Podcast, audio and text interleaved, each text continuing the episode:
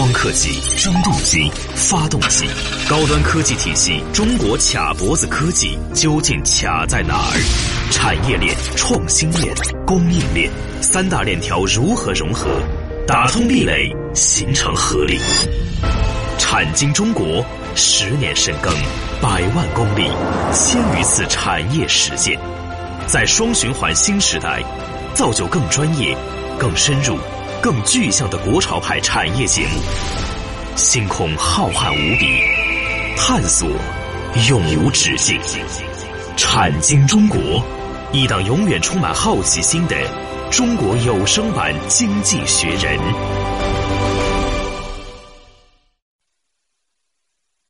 好，欢迎各位来到产经中国，很高兴和各位相会节目之中，我是王宇，我是李佩。啊，李博士，这个上期节目呢，和大家说了啊，这个实体清单里边呢。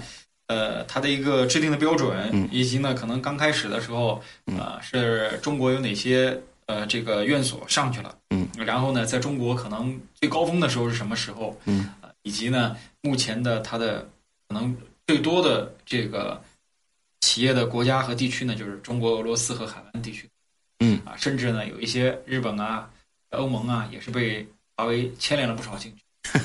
牵连，这不是我们牵连，是是他们要牵连我们，是吧？啊，好，那在这个过程当中呢，这个大家都知道嘛，伴随着高峰是一九年嘛，嗯，那中国自己呢也有了自己的清单，是吧？大家都知道那个年代这个斗法比较重，是吧？二零一九年五月三十一号嘛，大家知道那个五三幺的讲话，当时这个中华人民共和国商务部的这个发言人叫高峰嘛，嗯，呃，不是当时在吹风会上说中国要建立美国人有实体清单。中国人建立的叫不可靠实体清单，意思就是说你不可靠、不靠谱，是吧？对中国造成国家安全的机构，啊，要列入其中，而且这个是商非商业目的对中国实体进行封锁的、断供的，全部上这个清单。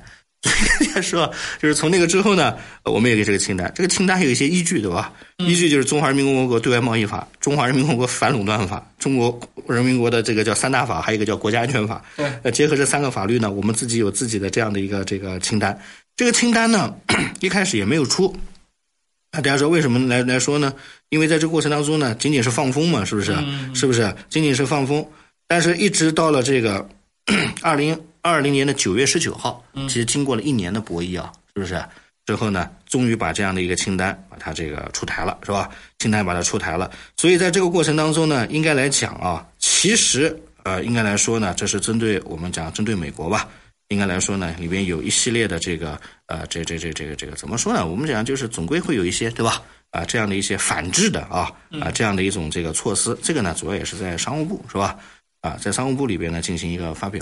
那我们今天这个话题呢，也不把它扯远啊，就是刚才还在讲实体清单啊，嗯，很多人经常讲说这个这个这个，我蛮佩服美国人的是吧？经常能发明这么多这种跨时代的产物是吧？是吧？因为他呢一直就是长臂管辖，那他习惯了是吧？他习惯了啊，斗争的产物，他也斗争哲学也很厉害是吧？是吧？所以呢，我们今天这个讲完这个之后啊，给大家说一下啊。到现在为止啊，大概有哪些学校是吧？被陷入到这个实体清单？为什么这么说呢？我们前面这两两期之前啊，给大家说了，说说这个学校的事儿，哪哪些校友比较荣幸是吧？到目前为止呢，一共有十八所中国的大学，呃，在美国的实体清单上。呃，正因为有十八所呢，所以大家都挺自豪的。为什么挺自豪的呢？因为在这个过程当中，大家也明白一件事儿啊，就是不是每所学校都有资格进去的，是吧？是吧？呃，是吧？对对对对，啊，是吧？呃，所以所以呢，应该来说这个挺自豪，是吧？那在这个过程当中就有一个问题了，我们经常讲，究竟一个就是十八所还是八十七所？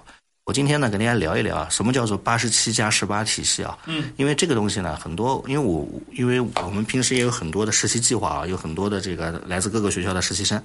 他们在课间休息，不是课间休息啊，在我们午休的时候，经常跟我们聊天，啊，说这个我的母校是吧，是上过清单的。我跟他，我跟一个小同志说，我说你母校真上过清单吗？你好像不是军工类的，是吧？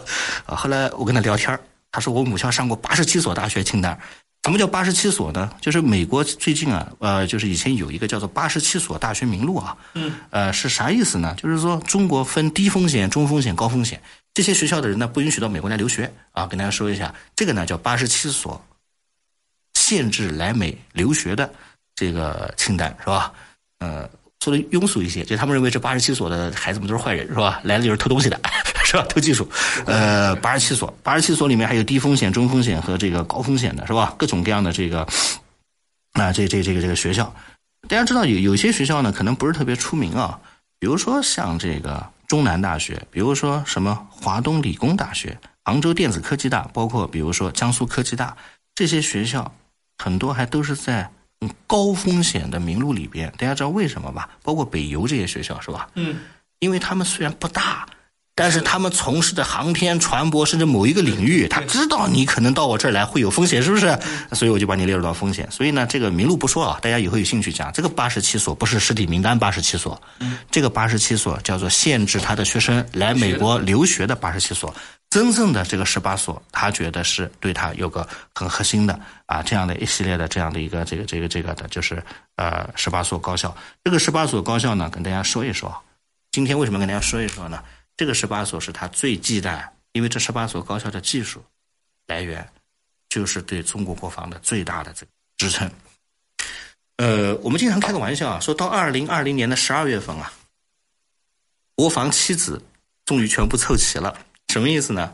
就是原先啊，很多学校有个鄙视链，说我家啊在两千年初就上榜单了，嗯，你丫的怎么到二零一九年还没上榜？证明我比你强。很多学校的招生广告就公然的口头去说，说你小孩真的要学这种技术，我跟你讲啊，他们家都不在美国人榜单里，我们家在榜单上都多少年了，都没被消掉。你你可想而知，你看美国人这么忌惮我们，我跟你讲，你这学术专业可好，美国人说不定还用你呢。说开玩笑，怎么办呢？所以在这个过程当中啊，我们讲就是十八所清单，哪些学校呢？给大家说一下啊，北京有这么几所，北理工，北理工，嗯，北邮，北京邮电邮电这个大学，嗯。南京呢有这个南航，南京航空航天大学，南理工，我们南理工直接就是玩武器的嘛，是吧？对。啊，然后天津有天津大学，然后北京还有这个北京航空航天大学，中国人民大学，国防科技大学。很多人说国防科技大在哪儿嘛？很多同同学一直像神一样的存在。国防科技大在湖南长沙啊，呃，这个不是国防大学啊，国防科技大。国防科技大啊，然后呢，以后有机会啊，这学校可以聊聊一聊啊。湖南大学是吧？哈尔滨工业大学哈工大，哈尔滨工程大学。西北工业大学、西安交通大学、电子科技大学、四川大学、同济大学、广东工业大学和南昌大学，很多人一听，哎，我清北交付，一个都没，不在上面吧？嗯，这些学校经常就拿这个说事儿，证明清北交付没有他们对美帝国主义有威胁，是吧？所以呢，学理工科的孩子啊，立志于这个学学什么炸药的、武器的、技术的、航天的，是吧？到我这儿来啊，其实我经常讲，大学不分高低贵贱。呃，我们的传统体系里面，大家记住一句话：呃，如果从论文来看，或者从地理位置来看，可能有些是王者，对吧？但是有一些他在具体的对国家的贡献程度上来讲，他可能地处边陲，对吧？他也可能就像以前我们讲过的，像西安的一些学校，是吧？是的。他没有他们，可能我们也没有一个和平的环境。所以刚才我讲了这么多所大学，里边包含了国防七子全部上榜，是不是？嗯。所以在这个过程当中呢，应该来讲，现在有十八所高校。被美国列入到实体名单，大家知道进了这个名单算什么？那个八十七所仅仅是注意有风险啊，这个就是不能和他有交往了，这个不能有交往，任何的交往。也就是这些学校，它下面是不是还有很多研究所？嗯，这些学校下面是不是甚至还有很多的这个经济实体啊？哎，你比如说在这过程当中，你是科大讯飞，对不对？啊，他在这过程当中怎么办呢？所以在这个过程当中。这十八所一旦被列入到实体清单里面去以后，代表着他们和美国的中断基本上就全部要中断。他们买设备也好，啊，团队进行国际交流也好，基本上就全部中断了。啊，因此在这个过程当中呢，应该来讲啊，其实最终他们会有这样的一个呃这样的一个损失吧，啊，应该这么讲是吧？所以在这个过程当中呢，我们刚才讲到了一个逻辑啊，叫国防七子是吧？嗯，我今天下面呢跟大家聊一个话题啊，经常有的时候呢有很多的榜单。这个国防妻子也好，什么什么什么军工老校也好，究竟有哪些东西呢？我们下面跟大家聊一聊不同的名头和称头。为什么呢？因为这个高招生的时候，或者是高招的时候啊，应该来说有的时候经常会有一些宣传，是吧？是啊，所以呢，大家知道，可能我们这节目听完之后啊，可能您的孩子以后上学的时候，你可以新的选择，是吧？觉得这个学校真不错，是吧？是啊，特别有趣儿。所以呢，跟大家说一下，下面呢，我们就接着跟大家聊聊这些大学的问题啊。好好好，这个。中途说一下节目的微信号和节目的上传播出平台。微信号呢是蓝海五八八九八一，蓝色的蓝，大海的海的中文字的拼音，L A N H A I 五八八九八一。节目呢上传喜马拉雅平台和知识星球平台，大家可以在这两个平台呢搜索“产经中国”，产业的产，经济的经，产经中国下载收听。我是王宇，我李黑。电话之后欢迎各位继续来到产经中国，待会儿见啊，待会儿见。他们深度参与百个产业规划，每月飞行两万公里实地调研，深度洞悉中国区域产业现状，全球化视野发现产业发展热点。产经中国以高质量发展为魂，科技创新产业为骨，详实数据为血肉，发掘产业发展内在规律。产经中国与趋势同行。好，评完之后呢，欢迎各位继续来到产经中国，我是王宇，我李佩啊。刚刚说到了啊，这个有一个八十七清单，还有一个这个十八清单啊，不一样。那十八个清单呢，其实更痛苦一些 啊。他呢，就是和美国就彻底断交了啊。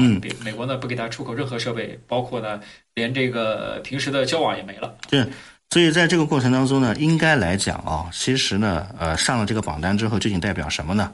呃，其实大家一般是这样一个心态。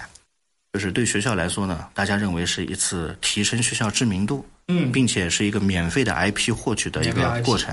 对，呃，北航的校长就是北京航空航天大学的校长啊，在有一次毕业季毕业生的这个致辞上面，直接就讲了这么一句话：不知道别的没排上的高校怎么想，反正我觉得我自己挺骄傲的。这句话讲的，我觉得是吧？呃，指向呃有指向，所以怎么办呢？所以在这个过程当中呢，他们的 IP 会提升，招生宣传会提升。但是呢，很多科研设备其实我们从美国购买进入这个清单呢，对我们的科学研究还是有一定的这个呃麻烦的，是吧？所以呢，在这个过程当中呢，就是从其他的渠道怎么获取这些设备，我们开个玩笑啊，其实也是目前可能亟待解决的啊一个一个问题，对，是吧？所以呢，这里啊，我们经常讲，呃，也是要有关部门去思考这些问题啊。那这些问题呢，应该来说呢，在这个过程当中呢，呃，其实我们经常讲啊，呃，很多人经常讲说，哎，这个上海交大。西交大上档，上海是个上榜了啊！上海交大怎么不在里边？是吧？其实呢，这个是交大人经常问的一个问题啊，是吧？呃，你很简单嘛，我估计可能就是是不是因为西安交大的那个味儿和成分更重一些，是吧？啊，甚至有的时候可能上海交大做你，大家发现是北京和上海的繁华地区的高校一般都少，对吧？他也希望保留一两个管道，大家知道吧？人和人关系不好的时候啊，不能全部封闭啊。美苏之间还有个红色小电话嘞，万一关系闹崩了，至少打个电话吧。哥，你刚才讲要发核弹是真的吗？千万我们不要真打起来。为什么真打起来这就更尴尬了吗？是吧？所以在这过程当中呢，应该来说，可能这是一个我们特别关心的这样的一个问题啊。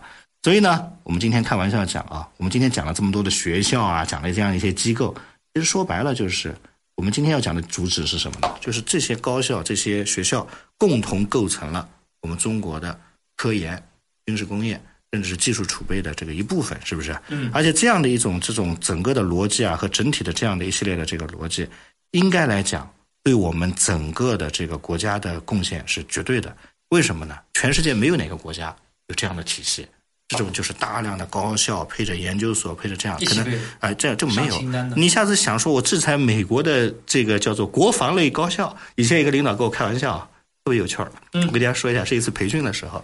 他说：“我们现在把我们需要上实体清单。”他说：“李博士啊，你看看，就是美国有没有国防科技大类似的，或者是像这种，呃，这个叫做国防科工类的学校，也可以拉个清单出来。”我当时想，这位领导真的是很有水平啊，因为他们没有专门的学校，是吧？嗯。因为他们的人才都是从这种。呃，民营的或者是从这种学校里出来，最后构成一个公司。这个公司呢，呃，构成国防承包商的角色，是吧？研究院所啊，所以呢，这个里边呢，其实它的性质啊，也不是特别的这个一样，是吧？不太一样，对啊，所以呢，你也无从去对它呢进行一个所谓的怎样的这样的一个逻辑啊啊，所以呢，不管怎么讲呢，我们今天的节目呢，可能也要快到尾声了。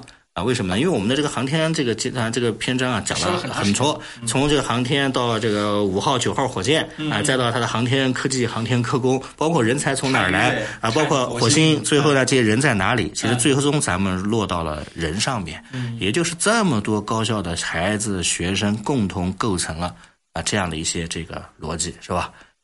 那其实这些学校好不好考呢？我打个比方，这些学校其实不好考。为什么不好考呢？因为他们的招生规模往往都不是特别大，是对不对？第二个呢，在这些实体清单上面，我打个比方，比如说国防科技大，国防科技大为什么后来会上榜？大家知道吗？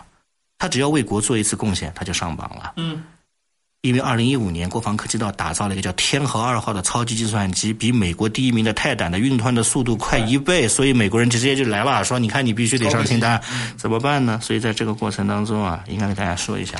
其实真的，这些学校给我们做出了很大的贡献。国防科技大一年才招多少学生啊？一千几百个学生，不多，女生只招七十几个，全是男的，大家知道吗？七十多个，也就是说，如果你家有一个女儿、嗯啊，说我致力于这个国防科技工业，我考取了，她就是每年七十个当中的一个佼佼的哇太少了太少佼佼者，所以这些学校也不好考。